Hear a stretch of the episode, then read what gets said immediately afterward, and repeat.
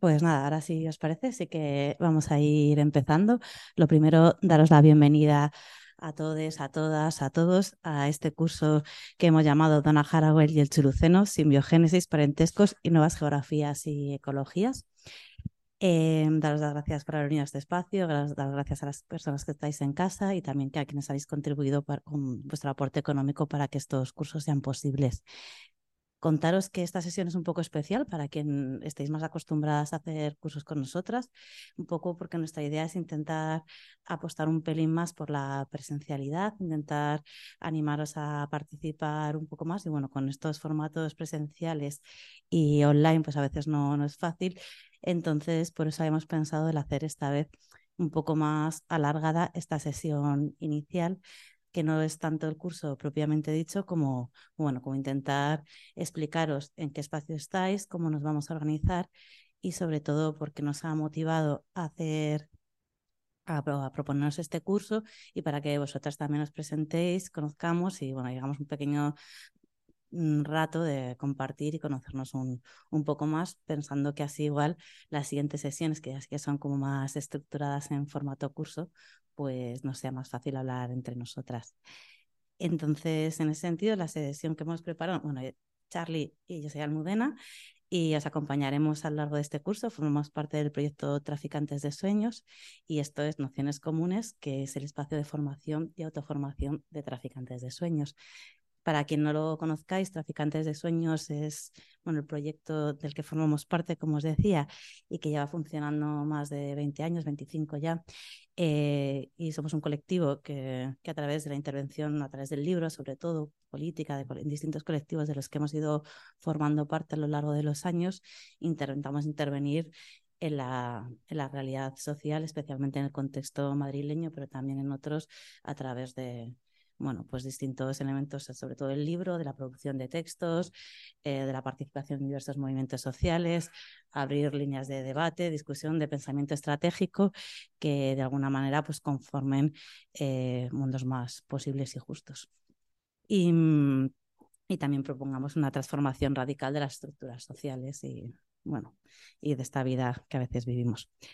Mm, y, eso, y este, esta sesión se hace también en este espacio, que es el Ateneo La Maliciosa, que es un proyecto compartido que tenemos junto con Ecologistas en Acción. Y, mm, eso. Eh, contaros también que, como ya lo habéis visto, eh, las sesiones son, son presenciales y también pueden podéis seguirlas de forma online. Eh, todas las sesiones de este curso serán presenciales, que a veces sí que hay algunas que mezclamos. Aquí en todas las ocasiones va a venir alguna persona a acompañarnos con, la, con las introducciones en, en, este espacio, pero también todas se pueden seguir de forma, de forma virtual. Esto pues tiene unas cosas como que son muy guays, que es que podéis participar de un montón de maneras, está sumando gente de un montón de sitios y estas dificultades que os contábamos también antes, que bueno, pues se vuelve un poquito más jerárquica la relación, son introducciones más largas, bueno, las estructuras habituales es una introducción como de una hora más o menos y luego un rato de debates y preguntas. Entonces, bueno, eso será el grueso y la final es un poquito distinta, pero bueno, básicamente es ese tipo de estructura podéis participar en la parte del debate, eso estáis en casa abriendo el micro, o sea, se escucha en esta sala que estamos todo lo que, todo lo que se propone desde casa, tenemos una tele que, que cuando hay gente hablando se ve.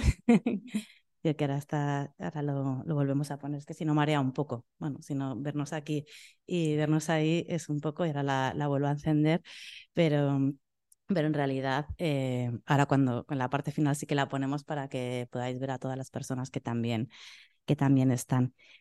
Y, mm, y eso, y las...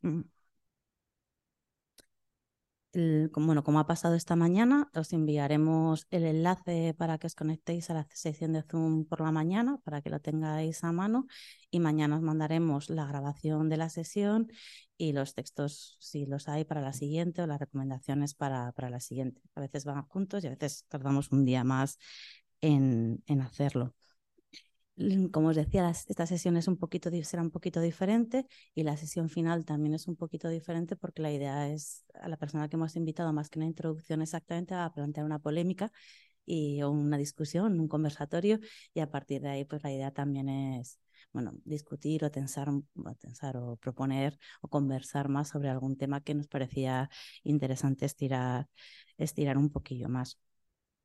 Y como comentaba también, para que bueno, las sesiones se graban, se graban por varios motivos, se graban para que, para que vosotras, las que no podéis estar, podéis escucharlo al día siguiente y se graban también porque los audios luego los compartimos libremente con, con el resto de las personas. Entonces, em, si por lo que sea, en la que a nosotros lo que más nos importa es que, que se participéis, que preguntéis, que creemos que ese diálogo, cualquier pregunta es súper importante, que os animéis a hacerlas. Entonces, si por lo que sea preferís que no se grabe o que eso no se publique, pues lo decís y lo vamos a cortar. O sea que en ese sentido, vamos, que, que os animéis y que luego lo cortamos, que no, que no sea un impedimento. Incluso si fuera un problema por cualquier cosa, también, vamos, que por cualquier cosa de seguridad, bueno, cualquier movida que os pase, pues también nos lo podéis decir por privado o nos lo comentáis y ya tenemos todo en cuenta, pero, pero bueno, y, mm, y eso. Y luego todos estos audios, junto con todos los cursos que hacemos, están en libre disposición en nuestra cuenta de SoundCloud, que por ahí hemos dejado un papelito para la gente que estáis aquí con nosotras, eh, donde está el, enlace por si queréis seguir o ver otros cursos que, hemos, hecho, hemos hecho antes. Eh, contaros también que os hemos propuesto bueno, que estamos también probando como cosas. Entonces, otro de los mecanismos que estamos eh, probando es eh, el canal de, Telegram, que lo que hemos habilitado es, bueno, en realidad es un grupo que normalmente hacemos un canal y lo que tiene es lo de los temas. No sé, es una prueba este año y ya, y ya veremos a ver qué es lo que... Vamos a quitarlo y ahora lo volvemos a poner. Y, mm, y entonces, eh, bueno, pues la idea con esto también no es un foro dinamizado, pero bueno, pues que pueda servir, os mandaremos la información básica eh, de la sesión, si hay algún texto lo que sea, y el enlace por si queréis conectaros más fácilmente. Y también ahí pues se puede conversar. Entonces, bueno, pues si os apetece mandar preguntas, si os apetece contestarlas, o sea que no es algo que nosotras estrictamente dinamicemos, pero que sí que pensábamos que podía servir como un mecanismo para que compartierais información, para estar un poco más al día todas, no sé, para poder bueno, estar más presentes. Entonces, pues nada, os invitamos a, a que lo uséis y lo mismo, si tenéis alguna duda, alguna cuestión que no que no estéis acostumbrada a usar esa herramienta, pues también nos decís y os ayudamos con lo que, con lo que haga falta. Y, y, nada, bueno, y, lo, no sé, contaros también que, bueno, el curso ya lo habéis visto, el programa está estructurado en seis sesiones, incluida esta, esta que hablábamos de presentación, y el grueso del curso está pensado como en, como en tres bloques. un primer bloque introductorio que hará Helen Torres, que que es la traductora del libro que va a ser un poco eje o motivo, inspiración de, del curso que, que, hemos, que hemos preparado. Un poco también, porque como la, la bibliografía y el pensamiento de Haraway es bastante extenso, como ahora intentaremos profundizar un poco más, pues bueno, la idea era centrarnos un poco en, en este último texto. Entonces, Helen hará una introducción de los conceptos básicos del libro en general le hemos propuesto tres temas que dan un poco o que siguen el subtítulo del curso y que nos parecían tres hilos posibles para dialogar o para, bueno, para entrarle con más profundidad. El primero de simbiogénesis, que lo tratará Fernando Llorente, que es un compañero de, eh, activista ecologista y bueno, que estado escribiendo bastante sobre Ian Margulis y, también de la propia obra de, de Haraway.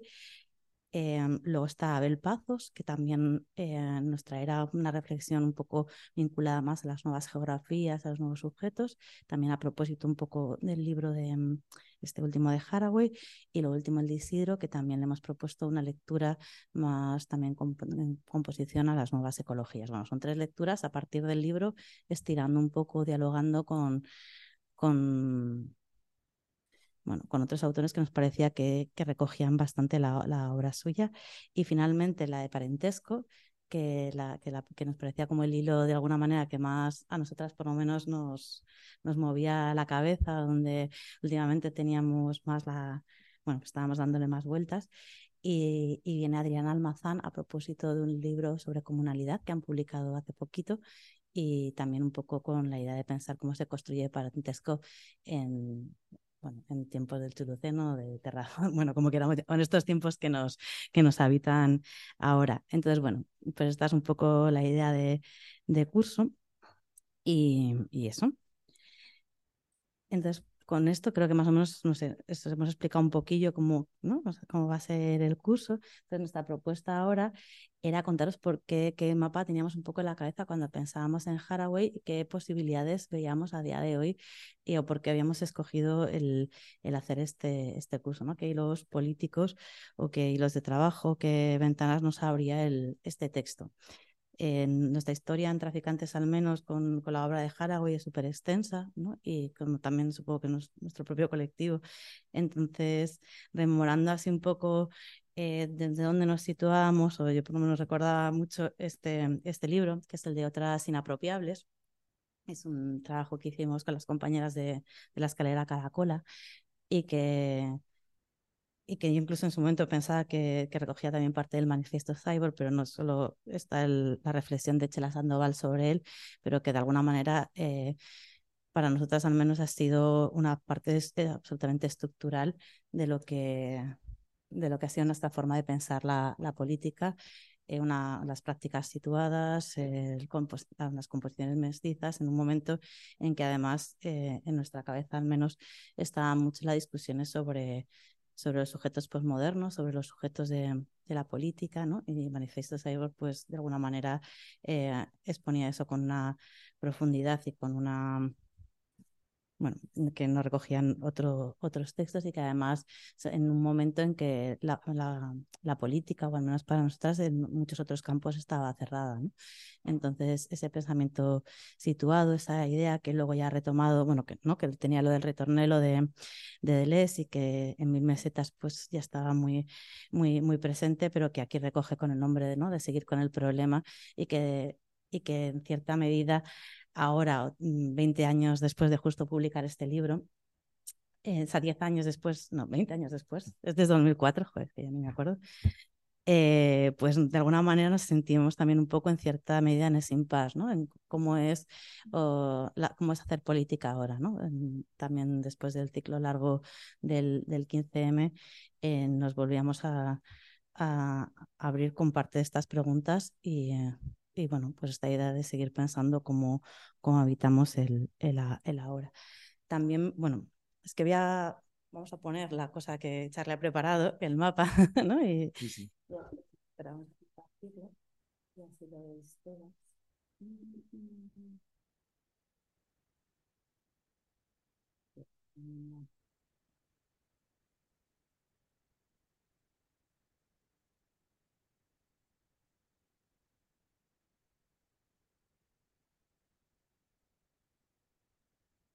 Como está muy chulo, pues así nos vamos situando.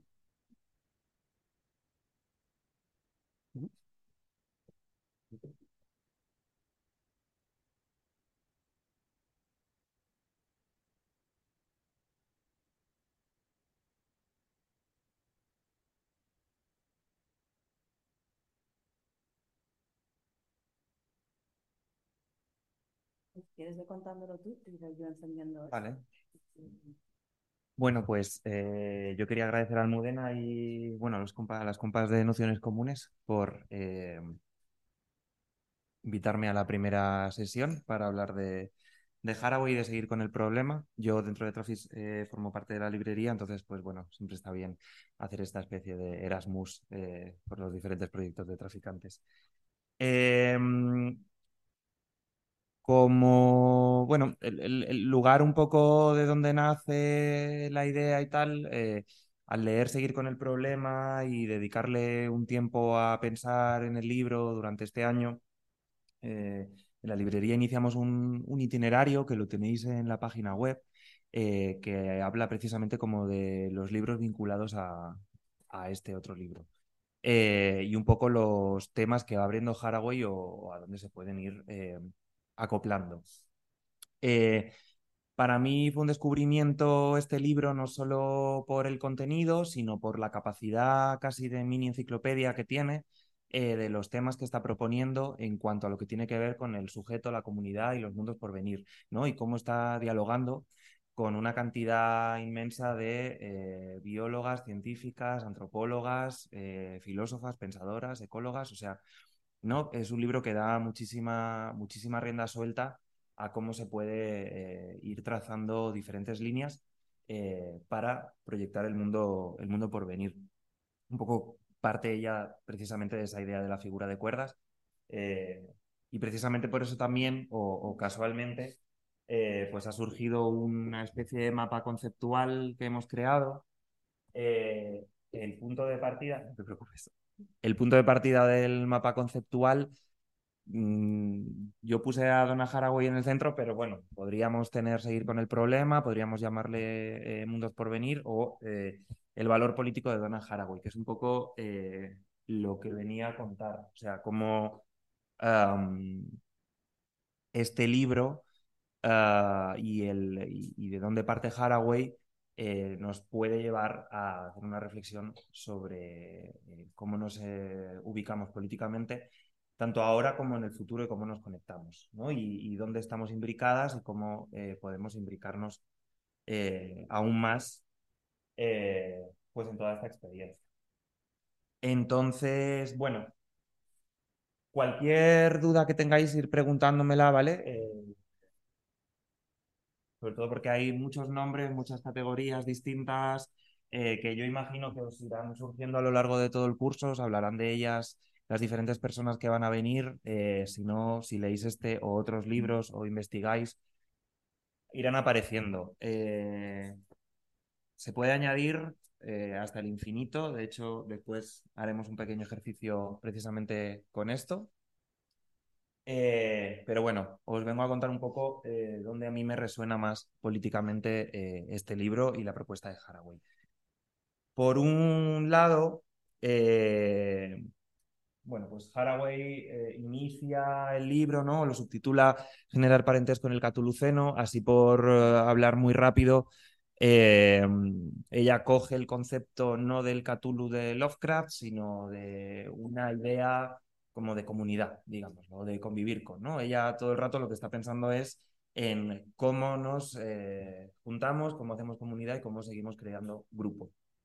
Entonces, bueno, viene un poco eh, de una línea de, pensamiento como de las nuevas eras, ¿no?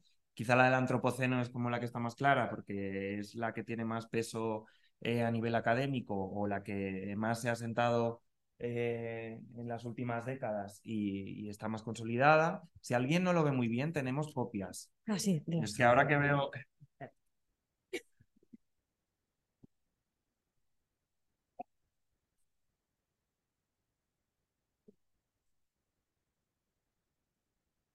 Bueno, pues dentro de, dentro de todo este grupo eh, de eras que podríamos ver, eh, pues bueno, introduciríamos también pues, el capitaloceno, el catuluceno o el plantacionoceno, ¿no? Ella, de hecho, le dedica un, capítulo a, estas cuatro eras, a analizarlas y a, entender un poco de dónde vienen. Eh, hay dos eh, pensadores que me parecen fundamentales dentro de estas eras. Uno de ellos es Jason Moore, tenemos el libro aquí. Eh, Esto va a ser toda una publicidad. el capitalismo es la trama de la vida, eh, un libro que editamos también nosotras, vaya. Eh, y entonces, bueno, como que el planteamiento del que parte y la reflexión en cuanto al capitalismo en el que estamos imbricadas y el capitalismo que viene y cómo nos relacionamos con eso, eh, pues bueno, como que me parecía necesario eh, citarlo eh, por ir trazando esas líneas. por otra parte, he incluido a Andreas Malm, en este caso con el libro Cómo dinamitar un oleoducto. Este no es nuestro, pero pero podría, serlo. Eh, en el caso de Andreas Malm, él es eh, activista eh, y bueno, sobre todo la, potencia de este libro y la potencia de, su mm, perspectiva, además de haber propuesto el término del capitaloceno y hacer un análisis con lo que tiene que ver con el capital fósil. y, bueno, lo que nos conduce al colapso, es que creo que está un pelín cortado por arriba pero no sé si... Ah, ah mira, genial. Vale. Bueno, pues Andreas Malm en este libro eh, da ciertas instrucciones o da ciertas perspectivas de cómo enfrentar eh, el capitalismo y el colapso eh, desde una acción más directa y desde una propuesta que tiene que ver mucho más con, con, la práctica y una cosa como más disruptiva, ¿no? que también me parece bastante necesario en este momento, no solo eh, la teorización, sino eh, cómo ponemos en práctica ciertos mecanismos eh, en estas luchas, en estas nuevas eras que estamos anunciando. Entonces, todo lleva un poco al, concepto del colapso, ¿no? Que ya pues, estamos bastante metidas en, ello y bueno, últimamente pues se habla muchísimo en la prensa y llevamos arrastrando la cuestión del colapso pues los últimos años y cada vez como con, en una aceleración más clara a mí me surgía con la cuestión del colapso, esto del Apocalypse When, eh, en alusión a la película Apocalypse Now, porque parece como que el colapso es algo que o ya ha llegado, o va a llegar, o está por llegar, o estamos en él, o lo hemos superado incluso. Entonces hay como una sensación apocalíptica todo el rato y un discurso eh, que está de alguna forma basada en esa posibilidad de que el colapso ya haya llegado o ya haya pasado, que ya hayamos pasado incluso ese apocalipsis eh, y no sepamos muy bien en dónde nos estamos moviendo y si hay posibilidad de hacer algo, ¿no? Creo que eso de alguna manera nos anula y creo que eso establece ciertos gobiernos del terror, que por eso lanzaba esa otra última eh, bolita. Eh, sobre todo en el último año, dos, tres años, se están abriendo ciertos discursos, posiblemente después de la pandemia con, con más fuerza, bueno, como unas perspectivas eh, terroríficas de, bueno, pues ciertas llegadas de ciertos gobiernos, de ciertos momentos, de ciertas políticas, ¿no? Entonces, como un bombardeo constante eh, del miedo hacia la ciudadanía. Entonces, bueno, como eh, condicionando un poco sus decisiones políticas en base a este posible colapso y a estos miedos que se están generando por enlazarlo con el tema del antropoceno, catuluceno, capitaloceno, etcétera, eh, a mí me, lleva también a pensar eh, dentro de este libro lo que tiene que ver con la ficción especulativa, que es algo que propone Haraway, que también tiene que ver con muchas otras autoras, eh, sobre todo que tratan el tema desde la narrativa. Pero bueno, me lleva a pensar un poco la ficción especulativa a un lugar de sueño, a un lugar de reflexión, a un lugar de invención, que creo que es algo bastante necesario también en la política, ¿no? Eh, algo que nos impulse o algo que nos haga pensar un poco más allá. O sea, al fin y al cabo, el catuluceno es el nombre que le da Haraway, pero le podría haber puesto cualquier nombre. Eh, creo que lo que tiene mm, de mayor peso no es tanto el nombre que él está poniendo, sino como la propuesta que está lanzando eh, a qué es lo que hacemos con esto. por eso iba un poco en la línea ¿no? de la, la, ficción especulativa, nos sugiere unos ciertos mundos por venir que es eh, uno de los supuestos eh, que, dan em, Eduardo Viveiros de Castro dentro de un libro que se llama eh, Hay Mundos por Venir, ¿no? Como esta, esta duda que le genera. Entonces, si de alguna manera los mundos por venir a mí me conectan mucho con el colapso, porque como estamos dentro de, de este clima apocalíptico, de alguna otra manera la ficción especulativa también me lleva a pensar en la utopía y me lleva a pensar que esos mundos por venir también pueden ser eh, mundos eh, en los que podemos hacer lo que queramos, ¿no? Sino eh, que reflexionamos desde un lugar del terror, pero si reflexionamos desde un lugar eh, o desde la ilusión o desde las ganas o desde la esperanza o desde la palabra que cada una le quiera poner, pues la ficción especulativa nos puede llevar a unas ciertas utopías de construir comunidades o de tejer redes o de, bueno, llegar a lugares en los que nos podamos apoyar unas a otras. Dentro de esta ficción especulativa no, no, lo incluí aquí, pero bueno, autoras como Ursula Guin, Octavia Butler, eh, Despret, es larga la lista eh, y seguramente podréis incluir después eh, cualquier autora de ficción especulativa que, os surja. Y bueno, básicamente la utopía, pues creo que deja en abierto pues ese todo por hacer que lleva la revolución y que al fin y al cabo esa posibilidad de utopía es un poco la que nos mueve políticamente a, qué es lo que queremos hacer, a cómo conflictuamos, a cómo eh, nos encontramos críticamente con la situación actual y qué pasado hemos heredado de lucha y qué hacemos con ello, ¿no? Entonces, como hay una perspectiva revolucionaria en, ese, en esa posibilidad de sueño. En esta línea eh, que antes comentaba de cómo nos apoyamos de cara a lo que viene, habría otra línea, ya pues, más extensa, en la que se teje el apoyo mutuo. Yo veo bastante claro que la propuesta de Haraway, sobre todo en este libro, eh, abre un campo de lo que ha sido la historia del apoyo mutuo. Veo que, por un lado, o sea, desde el inicio hasta el fin del apoyo mutuo, ¿no? Que, o no el fin, sino la situación actual más bien. Eh, por un lado, Kropotkin, ¿no? Eh, como, pues eso, en el siglo XIX, lanzando una propuesta en medio de eh, un clima revolucionario y un clima de pensamiento anarquista, comunista, marxista, socialista, donde se están abriendo todos esos ismos y donde se están abriendo todas esas formas de replanteamiento social, ¿Cómo se lanza una propuesta? Eh, bueno, pues de la necesidad de, cohesión social y de grupo y de, de una praxis, eh, pues bueno, como entre, entre horizontales, ¿no?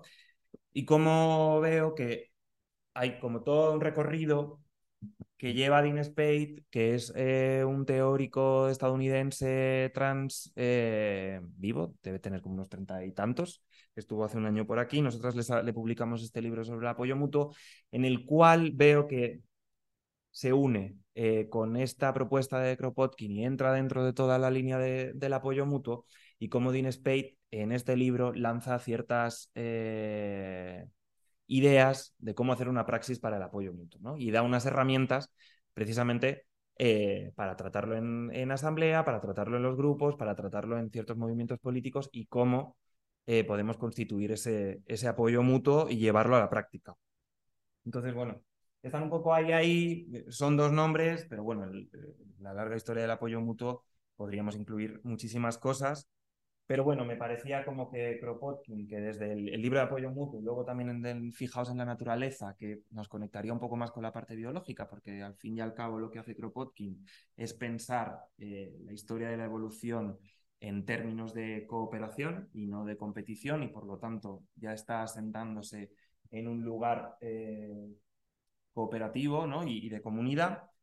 Y luego Dean Spade, eh, pues, recoge un poco toda esa historia, hace una revisión de esas prácticas comunes y piensa en unas nuevas formas para unos grupos que para mí me parecen los mismos, que no dejan de ser unas comunidades que se van reproduciendo, que necesitan actualizarse simplemente al fin y al cabo, creo que toda la historia del apoyo mutuo y toda la propuesta que tiene que ver con estos pensadores no deja de ser una, un intento de la, abolición de la sociedad de control. O sea, al fin y al cabo, eh, hay una propuesta revolucionaria, eh, antipolicial eh, y contra la sociedad de control, en la que bueno, lo que se está pensando es sobre todo en cómo un grupo puede autogestionarse, cómo un grupo puede cuidarse a sí mismo y cómo no necesita de ningún tipo de figura eh, jerárquica o de control eh, que le condicione, ¿no? Eh, sino que naturalmente se pueda autogestionar, pues un poco como también la naturaleza, ¿no? Y esa simbiosis de la naturaleza puede llegar a, ilustrar. De todo esto, llegamos a Lynn Margulis. Lynn Margulis es una científica de finales del siglo pasado, eh, que lanza una propuesta en los años 90 que va a revolucionar eh, un poco el mundo de la biología. Eh, básicamente lo que viene a decir o lo que viene a demostrar es que los seres vivos tienen la capacidad de cooperar, que no es más que lo que ya había propuesto Kropotkin, que él lo había llevado como un nivel, un nivel pues un poco más... Organización, organizativo. Organizativo, exacto.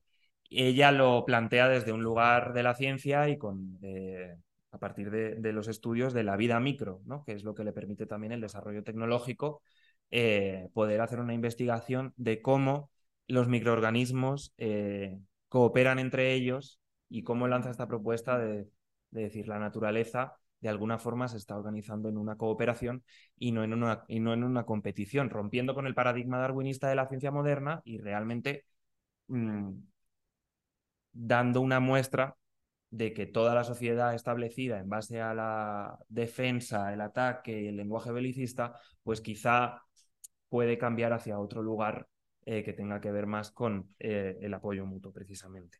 ¿no? Entonces, pues, bueno, del Lynn Margulis hay una ruptura con, con, ese incuestionable modelo biológico que se había planteado desde, desde la competición que me parece como de una solidez mm, política bastante potente viniendo de, de un lugar tan eh, troncal como es la ciencia, ¿no? Y de algo como tan, tan moderno como es la ciencia que piensa en un individuo tan aislado. Lo bueno también de Margulis y que también me parece de una radicalidad política total es el concepto de simbiosis, que no, es más que esta cooperación, ¿no? Como estos seres vivos que están en continua eh, unión y que van formando, eh, como, como, van tejiendo redes entre ellos y se van, y se van eh, autoayudando.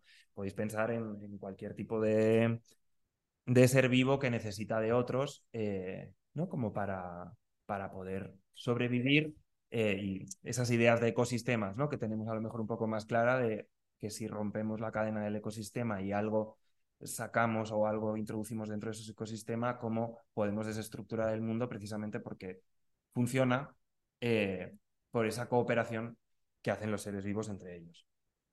Eh, bueno, dentro de la idea de simbiosis podríamos incluir también a Isabel Stengers, a Anna Tsing, bueno, pues diferentes científicas eh, y eh, historiadoras, eh, pensadoras de las ciencias sociales también, bueno, como que le han dado una vuelta a toda la cuestión de, la simbiosis. A mí la simbiosis también me parece que tiene una perspectiva antiespecista que Donna Haraway en este libro no tiene.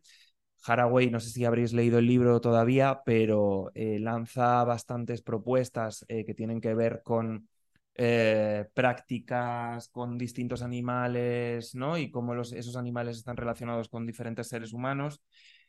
A mí me parece que la perspectiva de Haraway, por mucho que ella le llame cooperación, todavía tiene mucho de especista porque tiene mucho del control de los animales y del uso de los animales en beneficio de, los seres humanos, pero creo que eh, nos lleva a ese pensamiento antiespecista o que podemos seguir pensándolo eh, y que nos, nos lleva a una de las bases del antiespecismo, que es el trabajo animal es explotación y no es convivencia, y por lo tanto hace falta una reflexión en cómo eh, nos relacionamos precisamente con los otros seres vivos con los que convivimos. Dentro de esta simbiosis, no sé si me estoy alargando mucho. Eh, dentro de esta simbiosis, eh, bueno, se lanzan desde Haraway y desde otras pensadoras multitud de, de formas de nombrarla. ¿no? Se habla de lo fúngico por todo lo que tiene que ver con el mundo del micelio, las setas, los hongos, etc. Se habla de lo tentacular, pensando en, estas figuras como de los pulpos y tal. El líquen, el humus, el compost, o sea, lo encontraréis de miles de formas distintas, pero al final todas lo que vienen a hablar es de la simbiosis, todas, lo que, todas estas formas de lo que vienen a hablar es de cómo se están relacionando esos seres y cómo están trazando redes entre ellos y a mí me evoca eh, inevitablemente pues, al rizoma propuesto por, por Deleuze y Guattari, eh, como esa figura eh, enraizada, sin principio ni final, sin ningún punto concreto, sino como una trama, como podría ser esta o como podría ser cualquier otra trama en la que todos los seres están interconectados y todos se mueven en conjunto, ¿no? Como una especie de comunidad molecular en simbiosis constante, sino que bueno, diferentes nodos eh, están unidos. Y por eso eh, introducía lo de la figura de cuerdas, que lo encontraréis justo al principio del libro, de cómo Donna Haraway habla de estas figuras de cuerdas, como esos hilos que se tejen y generan nudos con otros nudos. Cualquier movimiento de una cuerda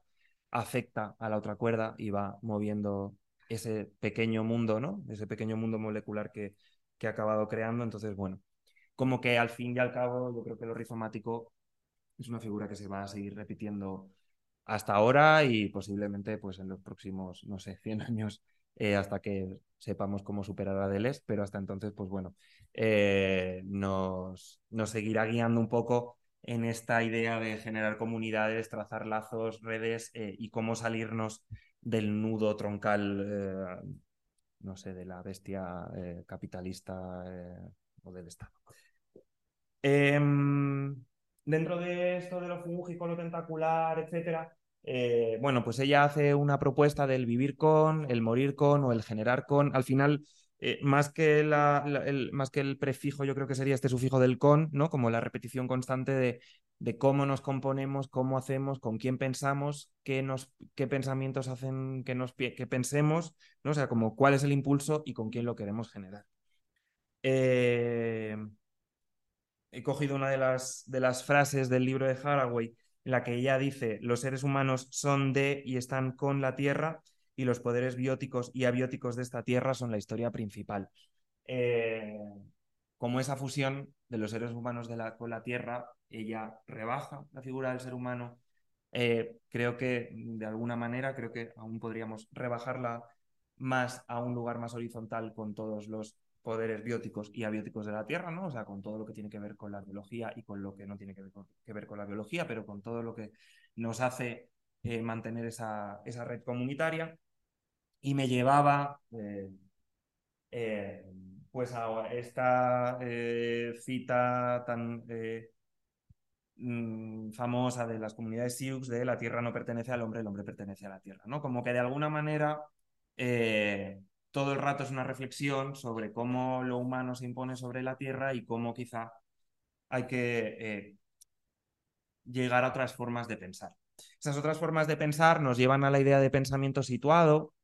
Eh, pensamiento situado es algo que de alguna forma establece Haraway, aunque bueno, viene también de otras pensadoras, eh, o sea, no es una cosa exclusivamente suya, pero bueno, de alguna forma eh, reflexiona sobre esta idea del pensamiento situado, ¿no? Como una forma de pensar, eh, bueno, pues en el lugar y en las condiciones y en el momento histórico y, bueno, como que el pensamiento situado tiene mucho que ver con dónde se está haciendo precisamente ese pensamiento y quién está componiendo ese, ese pensamiento.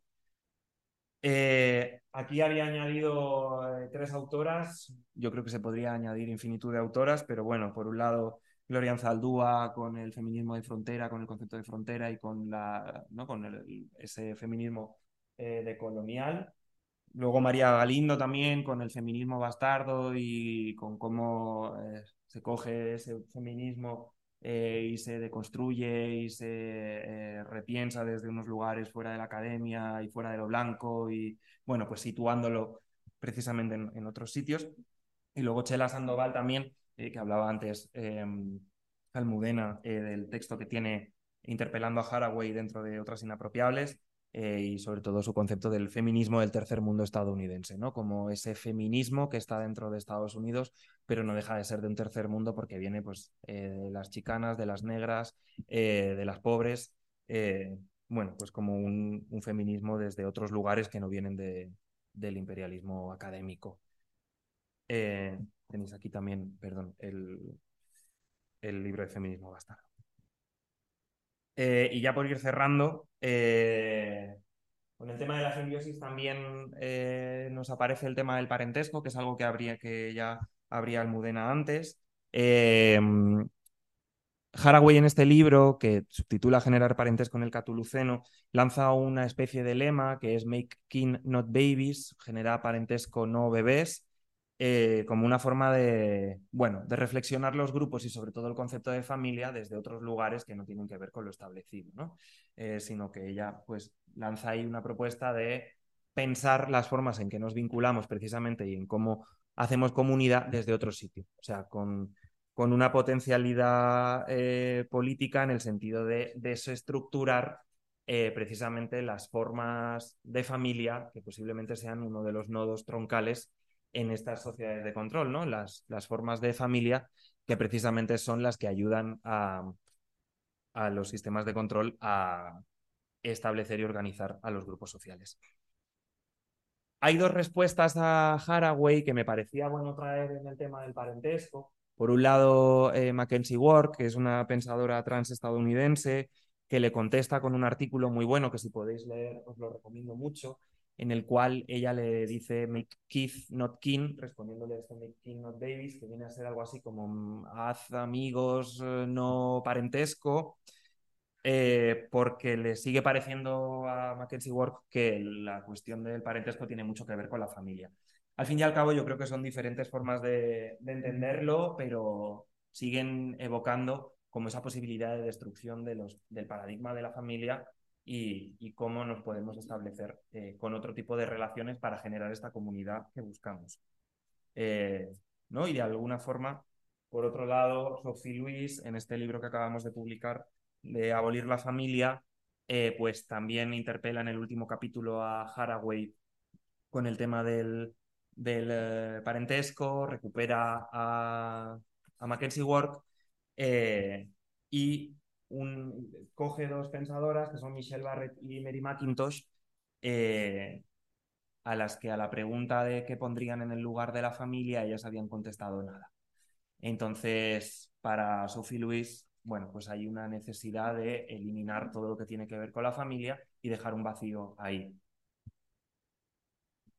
Todo esto, al fin y al cabo, me parece que es una propuesta, además, teniendo en cuenta que son dos teóricas queers, eh, Mackenzie Work y Sophie Louise, eh, pues bueno, como que está apelando todo el rato a la cuestión queer y, a lo que veo yo un poco en, esta propuesta de Mackenzie Ward, que la especie es un constructo, como ya eh. Eh, Butler nos, venía diciendo con lo que tiene que ver con el género, entonces al fin y al cabo todo tiene que ver con la relación social. Cuando yo hablo de queer aquí no hablo únicamente de lo que tiene que ver con el espectro sexual y de género, sino que tiene que ver con todo lo que tiene que ver con la comunidad de los márgenes, o sea, mucho más allá eh, de lo sexual, eh, lo queer y sobre todo en los últimos cinco años para mí es claramente un lugar de marginalidad y un lugar eh, que tiene que ver con la clase y que tiene que ver con las condiciones materiales y que tiene que ver con aquellas personas que no entran dentro de los discursos mucho más allá de lo sexual, porque posiblemente lo sexual ya ha entrado en un lugar de lo mainstream y por lo tanto ya ha dejado de ser queer pero esto es otro debate. Em, entonces, bueno, en esa destrucción, en esa eh, comunidad de los márgenes, hay una cierta deconstrucción o destrucción eh, del modelo relacional capitalista, ¿no? O sea, como esas propuestas constantes que lanza eh, la comunidad queer a, esa abolición de la familia o esas nuevas formas de parentesco en las cuales pues esas formas de relacionarse tienen que ver mucho con la praxis, o sea, que cómo nos relacionamos tiene que ver con una práctica, eh, no tanto con la identidad, eh, ni con la identidad sexual ni con la identidad de género, sino que eh, lo queer, el parentesco y la forma en la que estamos creando esas comunidades es porque se ponen en práctica.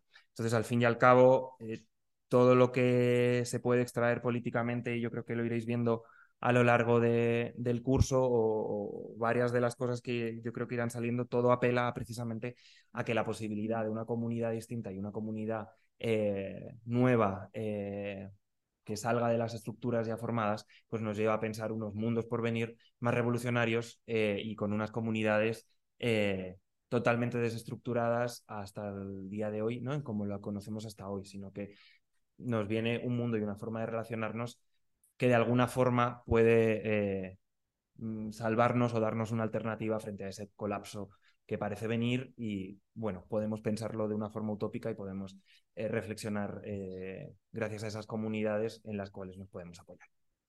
Y eso sería Así que nuestra idea para lo que hemos pensado, para la siguiente parte de lo que nos queda de sesión, era en realidad el que vamos a dividirnos en grupos sorpresa. y, y la idea era proponeros en realidad que construyáis también en cierta medida los montones de huecos que le faltan a, este mapa que nosotras hayamos pensado. ¿no? O sea, que, que la obra de Haraway es súper extensa, que la crítica eh, central que hace al pensamiento occidental, andocéntrico y a la cultura colonial está, es absolutamente vigente a día de hoy en multitud de campos, ¿no? Y, no solo desde el ámbito del feminismo, sino que lo podemos ir hilando en muchas de las prácticas en las que a día de hoy, desde el campo de la antropología, de la ciencia, de la historia, se están repensando este tipo de, este paradigma y también de cómo se va encarnando en las propias vidas que tenemos, ¿no? También del campo teórico que hablábamos incluso cuando lo proponía Cyborg en los años 80 o finales de los, de los 70 y muchas otras autoras, parte del ejercicio de ahora es cómo se encarnan todas estas prácticas, cómo se construye, ¿no? Eh, o cómo se acuerpa o cómo se da, se cuerpo a, a, a, esa destrucción, si quieres, del propio lenguaje, del propio pensamiento al tiempo que se piensan otras cosas, ¿no? Y en, y en ese, porque, ¿no? Bueno, y cuando, donde también coge sentido esto de importar los lenguajes, importar los mundos, porque en realidad va todo como unido ¿no? en esa capacidad de construcción y, la posibilidad que abre de, salir del atolladero en el que, el que nos encontramos. Entonces, nada, la idea era eso. Quien estéis online, vamos a hacer una propuesta de grupos también que vamos a probar. Y quienes estáis aquí, eh, nos vamos a repartir eh, como en dos grupos, yo creo, tres. Son 14, podemos hacer siete en uno y siete en otro y te Mm, sí. así. ¿no? Y la idea es que os, que, que os presentéis entre vosotras, que contéis lo mismo, por qué os parecía interesante estar aquí, de dónde venís, qué os apetece aportar al curso y en ese sentido también discutir huecos que, en este mapa que sintáis que lo que penséis que, que faltan y que, y que vosotras eh, bueno, reconocéis, os generan interés, son lugares desde los que aterrizáis y la idea es que dentro de como 20 minutillos así nos juntemos otra vez para que elijáis a una persona que lo pueda contar para que nos lo contemos entre todas. Y eso es lo que habíamos pensado. Cuarto y 20. Sí, para que nos dé tiempo a hacer lo otro. Y, y, nada, esto solo será hoy, para que no os asustéis. Esperemos que os lo paséis bien y vamos a probar con, con la versión online. Ah, pues porque sí sea. Pues sí, os aparecen los grupos y. Sí. Y un grupo al salón y otro a. Entonces, para quienes estáis online, la idea es hacer unos grupos que son directos, o sea, que, que os los autoasigna directamente el, el programa. Eh, los voy a hacer más o menos grandes, porque me imagino que puede que haya gente que esté escuchando, pero que no, que por lo que sea esté en alguna circunstancia con la que no pueda hablar. Y, y para que no haya, no sean demasiados pequeños como para eso. Entonces, si os parece, lo voy a hacer en dos grupos y voy a probar a ir saltando de un grupo a otro para volveros a explicar, pero sí agradecería, sí, ¿no? Que si hay alguien que, que ha recogido un poco la información que os queríamos transmitir, que es eso, el, el presentaros en las personas que estéis y el completar el mapa en las partes que, veáis que, que faltaba. Así que, si os parece, probamos a ver y vamos a ver qué tal funciona, ¿vale? lo divido en dos grupos.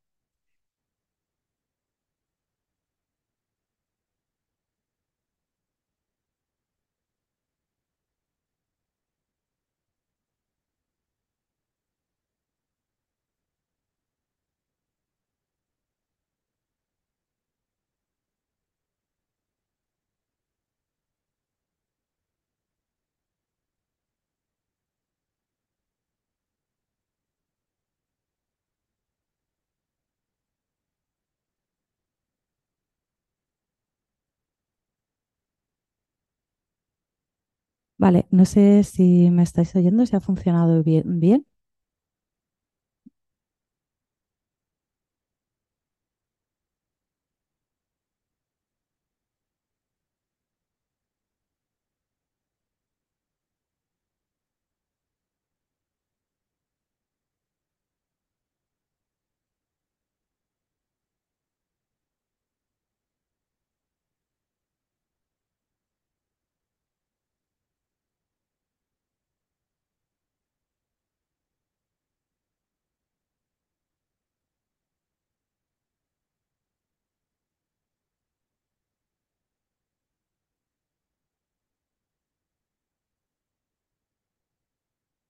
de, de instituto.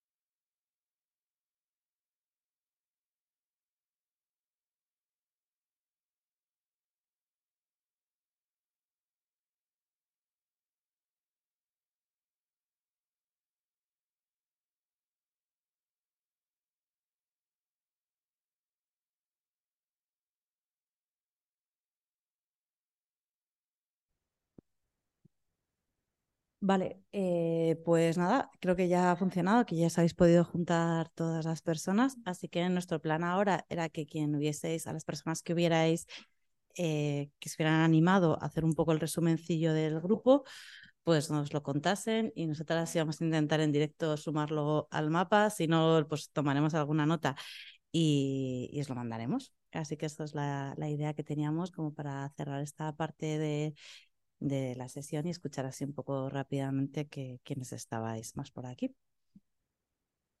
Así que mm, empezamos por mm, los grupos que estaban online. ¿Preferís empezar alguna de por aquí? Eh,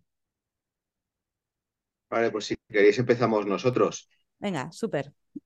Vale, pues en nuestro grupo se han tratado, digamos, hemos encontrado diferentes eh, propuestas a añadir a las del mapa que se había elaborado, ¿no?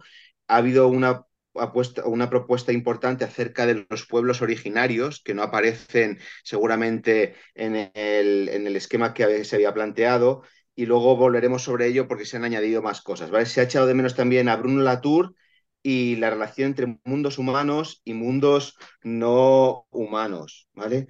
Eh, respecto al concepto de simbiosis, digamos, entender que los problemas actuales que conlleva, que, que, arrastra esta sociedad, no se pueden abordar desde un solo campo de estudio aislado, sino como que requieren una multidisciplinariedad y que eso tiene que ver también, por ejemplo, con la dimensión narrativa, con la dimensión de otros saberes o de alguna forma que no sean solo estrictamente científico o pensamiento al que estamos acostumbrados como, como habitualmente eh, dominante, ¿no? Por otro lado, volver a, la idea de cooperación entre los servicios de Lynn Margulis, que es verdad que eso sí que se había tratado, pero desde, también desde el punto de vista de los pueblos originarios, la idea de unas ontologías vivas, la idea de, unos, de una manera de pensar la realidad centrada más bien en la vida y alejado del modelo moderno colonial, ¿no? En el que se desplace una epistemología de la catástrofe, que es más bien en la que nos encontramos, hacia una epistemología más bien de la esperanza. ¿no? Esto ligado a lo que decíamos antes de los, de, los pueblos originarios. Por otra parte, eh, al hablar de simbiosis, se ha comentado también, si no hablar mejor también de homeostasis, es decir, que, digamos, alcanzar un equilibrio entre seres humanos y no humanos. Y eso ha llevado a la arquitectura como una propuesta también que se pueda encontrar, ¿no? Hemos hablado también de hablar no solo de teorías, sino de experiencias concretas. Y bueno, pues eso, eh, lo que hablábamos de, de, de cómo cambiar la, la, forma habitualmente de pensamiento a, a, otro tipo de narrativas, otro tipo de discursos, ¿no?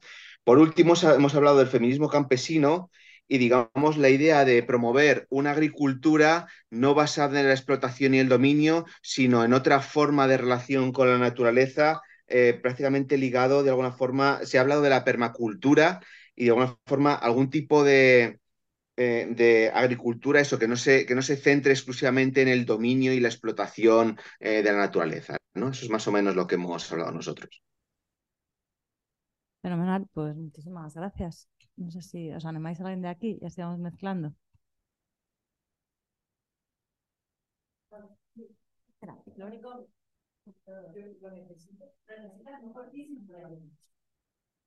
Vale.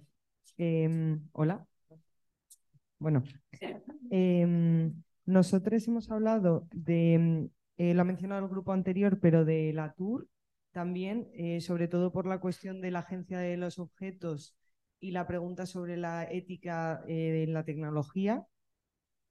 También hemos pensado en, en, la figura de las cuerdas y de ahí hemos pensado también, pues eso, en, en qué otras figuras eh, podemos utilizar eh, para pensar, ¿no? se ha hablado de la pedagogía, también hemos hablado de, de las formas de hacer conocimiento. hablaba también una compañera de, de la danza y del movimiento y del conocimiento del cuerpo como formas de, de ampliar como, eh, nuestras formas de conocer. Eh, también hablábamos del, ecofeminismo y no sé si del xenofeminismo o me lo he inventado yo. ¿Me lo he inventado yo? Vale. Pues del ecofeminismo eh, y de Haraway como una, una forma de ampliar un poco esa corriente de pensamiento. Hemos hablado también de arquitectura y urbanismo y formas colectivas de hacer ciudad y de pensar colectivamente cómo, que- cómo queremos que sean nuestras ciudades. Y luego hemos eh, pensado también en, lo que sirve Haraway para pensar en, en la cuestión de la ciencia, eh, su papel en la sociedad y sus formas de, y sus formas de hacer. Y bueno, también se ha hablado un poco también del malestar individual, social, psicológico, afectivo, como lo queramos llamar, y un poco cómo nos puede servir Haraway para pensar en ese tema, aunque a lo mejor no esté directamente relacionada. Es como una forma también de abordar es- esa eh, epidemia de malestar que hay. Y ya está. Genial, muchísimas gracias. Pues pasamos al otro grupo que estaba online.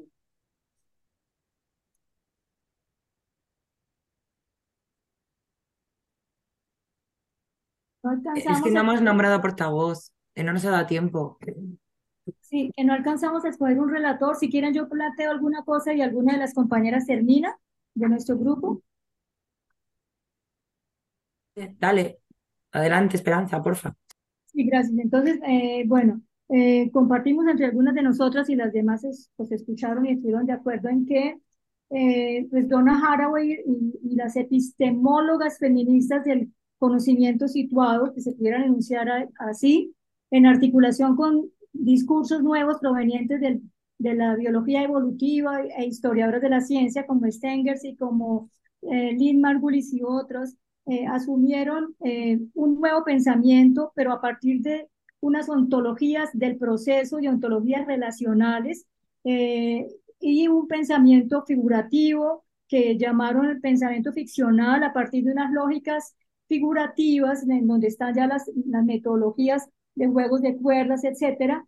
Eh, pero como aquí se hace toda una crítica del pensamiento moderno, entendido Occidente como estructura de pensamiento, y no como lugar geográfico, contra todos los binarismos y reduccionismos, etcétera, pero eh, dándole un lugar privilegiado a estas construcciones eh, de ciencia feminista, que me parece que eso hay que, hay que retomarlo y articularlo, porque precisamente estas ciencias enunciadas también como de la complejidad articulan saberes ancestrales, articulan otros saberes que dan cuenta de, de modos de ser de lo vivo. Entonces ahí aparece la dinámica de, de la simbiogénesis, de la endosimbiosis, de, de qué es lo que, lo que define a los sistemas vivos, qué hacen los sistemas vivos de los cuales hacemos parte para vivir. Y eso obligatoriamente también nos lleva a la pregunta por, por qué somos, es decir, eh, somos ensamblajes en estos artículos que nos dieron para hoy leer, ensamblajes eh, de configuraciones humanas y no humanas, de culturas humanas y no humanas,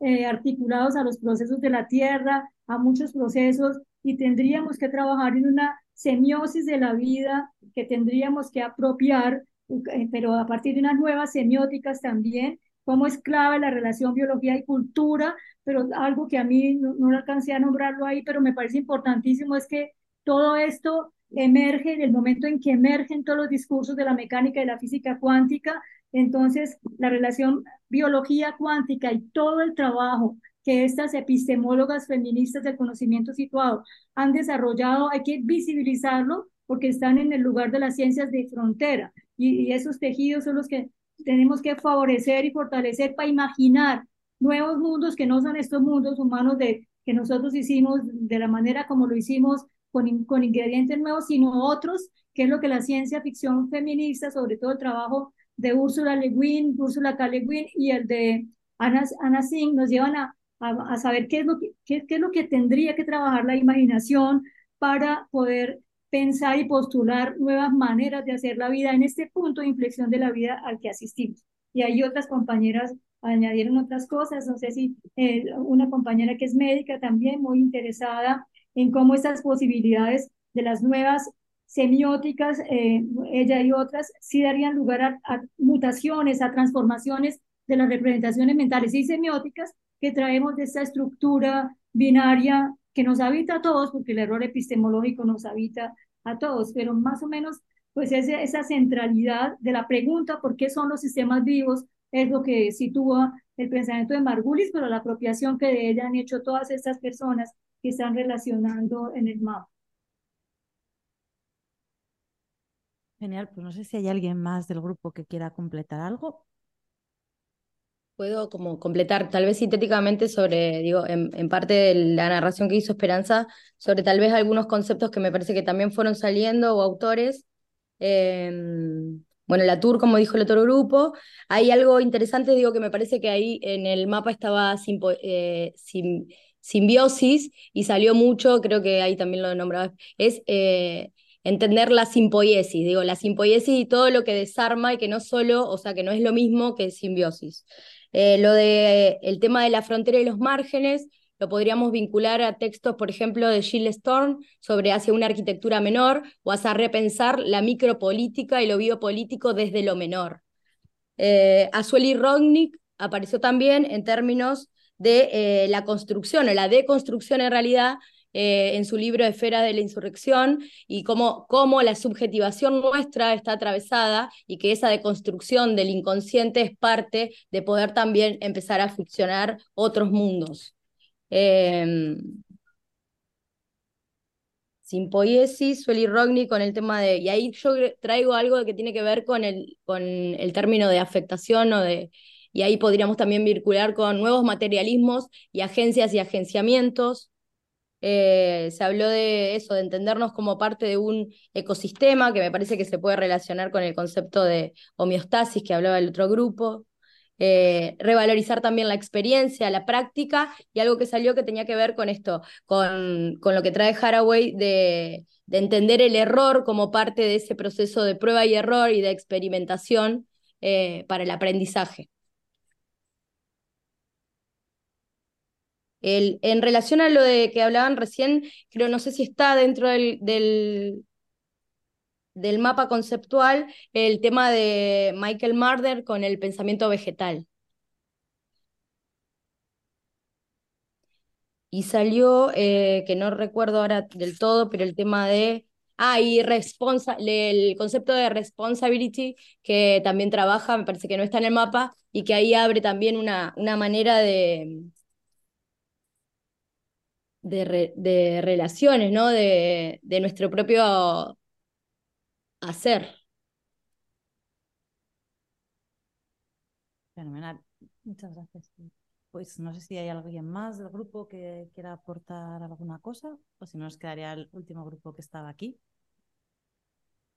Perdón, yo quisiera añadir algo y es que todas estas dinámicas, al nombrar a Sueli Rolnick, todas estas dinámicas moleculares tienen que ver con, con todo lo que el mundo cuántico aporta, porque en efecto el mundo es cuántico, sino que estamos en una dinámica de ir del mundo clásico al mundo cuántico, y, y eso del pensamiento vegetal, yo sugeriría pues que lo articulemos, porque estos ensamblajes que describe Haraway en los artículos que hoy leemos, incluyen al mundo vegetal, a, a, cómo las plantas piensan, en la, en la cuántica, en la biología cuántica, se nos explican fenómenos cuánticos en los que esos procesos de pensamiento no son solo propios de la especie humana y demás.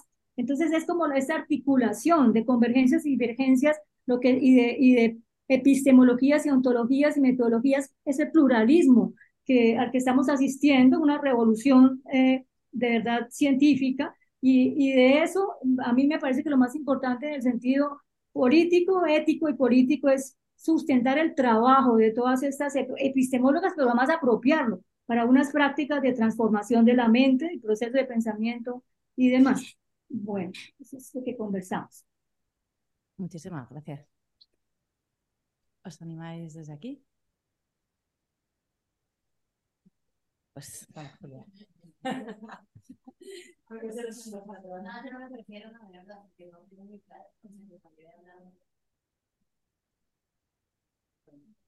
Podéis intentarlo.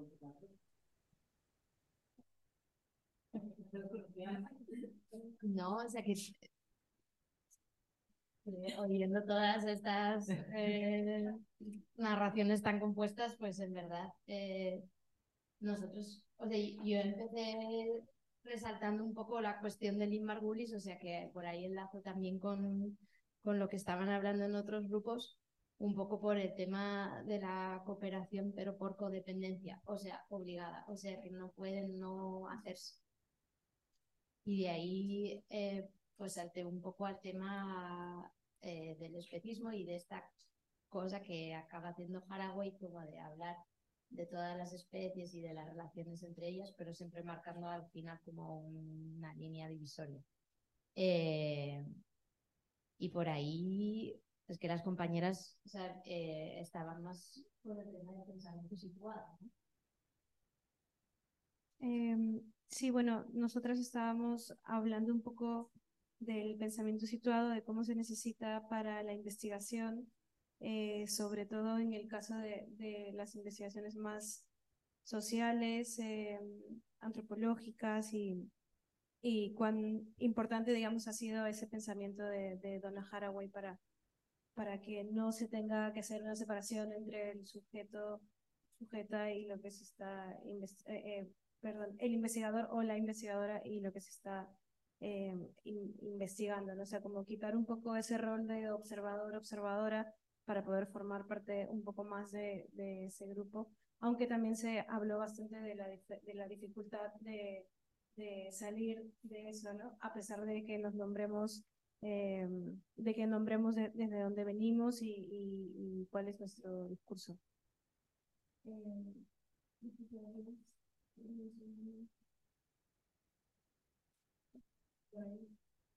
Mira, yo de las cosas que estaba cotillando le iba a pedir a Delmi, que no sé si está, que lo cuente, es que ve la cámara apagada, pero si no, por ejemplo, yo creo que también, mira, tiene un trabajo que del que desde, desde entramados comunitarios, que también sobre Haraway, varias tesis, una dirigida por Mina, que igual también creo que conecta bastante con, bueno, con la idea de comunalidad y el trabajo que están haciendo, entonces igual también, que yo creo que también falta un poco en el mapa y que, y que igual puedes introducir si te apetece. Sí, sí bueno, estaba pensando también justo esta, esta idea de, de cuando hablamos de la apuesta que tiene Haraway por pensar eh, sobre la colectividad, sobre hacia donde vamos lo común. Yo creo que hay diversos colectivos que estamos como repensándolo desde hace y practicándolo desde hace tiempo, ¿no?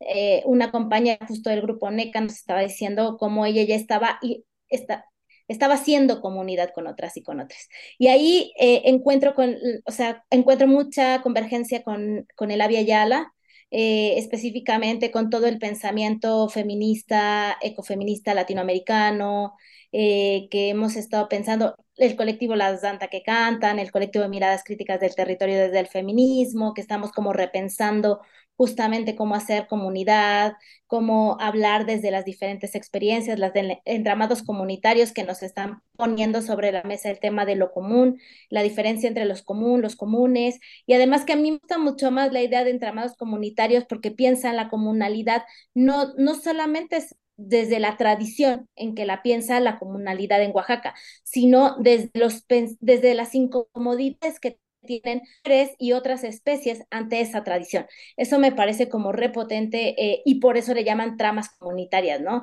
Huáscar, Raquel y, y muchas más, Zul, yo misma, ¿no? Como hemos estado como desplazando desde ese lugar.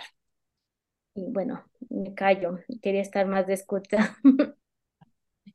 Pues no sé si hay alguna eh, no sé si NECAC, también por contarles pues, también experiencias que hay varias de campesinas. Bueno, no sé si alguien más le apetece cómo aportar a este mapa alguna cosa que, estoy viendo que, que podría ser interesante y que nos hayamos olvidado.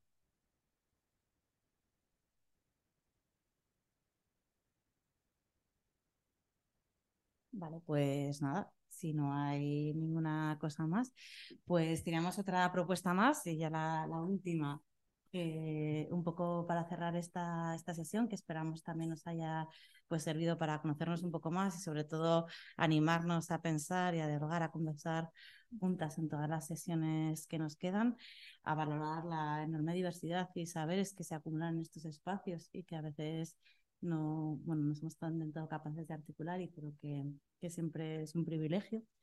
Y, y queremos proponeros queríamos proponeros eh, que si a lo largo del curso os apetece pues pensar un poco en el tema de la ficción especulativa y desarrollar algún tipo de texto, o bien individualmente o bien colectivamente, que también podría ser, eh, para luego compartirlo, eh, traerlo aquí o pasarlo para que se comparta por el grupo de Telegram o que se suba también, ¿no? O... Además, subirlo al blog si os apetecía, bueno, que podemos Sí, no, eh, hay una parte que, que, no mencioné que hemos conversado también dentro de nuestro grupo que justo está relacionado con la ficción especulativa, era sobre el papel del arte también como, como esa resistencia, como esa quizás ficción especulativa, esas utopías, esas otras formas de, de ver el mundo y, de cómo esos mensajes pueden llegar eh, a través de acciones artísticas, de performance, de, bueno, y creo que eso también se podría mencionar como, o sea, no sé si realmente está relacionado en esa forma. Sí, o sea, si nosotros habíamos pensado un, un texto que si algunas queríais hacerle de la ficción especulativa, pero ahora escuchándole, si quieres ser algo más tipo, mm, no sé, una canción, un vídeo, una performance, una tarta, eh, y así merendamos el último día. O sea, como toda aquella posibilidad creando a través de una narrativa de poder pensar eh, en una ficción eh, a futuro eh, con las herramientas que tú tengas y con lo que te evoque. O sea, por... Sí, pero no, has visto la actividad de cuerdas y de cómo, bueno, yo sé, ahora Ahora lo hablamos si quieres con más detalles, como una, misma forma de relación entre ellos. O sea, Haraway al final de este libro lo que hace precisamente es un ejercicio así como de ficción especulativa, ¿no? Y entonces de toda la trayectoria teórica que ha hecho, pues genera una narrativa ficcionada. Entonces sería un poco ir creando un producto, si os apetece, eh, o un, texto, ya, ahora, pues, o, como lo veáis, eh, de esa ficción, de ese mundo posible, de ese mundo por venir, de esa utopía, un poco de lo que te vaya generando. Tienes que utilizar el micro, es que si no solo te oímos aquí. Perdona. Pues bueno, a mí la verdad que esta propuesta me gusta mucho, lo que escribí me llama mucho la atención, pero personalmente me cuesta expresarme en ese tipo de, a través de esta forma narrativa. O sea, creo que, o sea, mí normalmente cuando escribo, o sea, más de ensayo, cosas así, pequeños ensayos, no sé si... Es un reto de deconstrucción, tío, para este curso. Aunque solo sea por, hoy y por esta vez. muy racional y entonces, sí, sí, bueno... Es una propuesta que lanzamos, ¿eh? O sea, no, es algo obligatorio, no son deberes, no es un examen. Eh, es más la invitación. Claro, si os apetece por hacer algo un poco más también creativo. Compartir, igual que luego si os apetece que los quienes estáis aquí, pues también con esa idea un poco de, de generar más esos espacios. Así que nada, si os parece lo dejaríamos aquí. Os recordamos que la próxima sesión es la de Helen, que será de introducción al libro este. Y, y que también eh, al día siguiente se presenta el de Cyborg en Mujeres Vivo este tracking, que, que también quienes estáis en casa lo podéis ver en streaming a través de nuestro canal de YouTube y que quienes queráis venir aquí a Madrid, pues lo presentará no el lunes, que tenemos sesión, sino el martes. Entonces, sí, el martes que Dos días con Helen Torres. Dos días con Helen Torres, si os apetece. Nos ha hecho precio. este será más de introducción, o sea, más nivel básico, y este, pues, presentación del libro. Así que nada, pues bienvenidas y cualquier cosa, pues estamos por aquí. Gracias.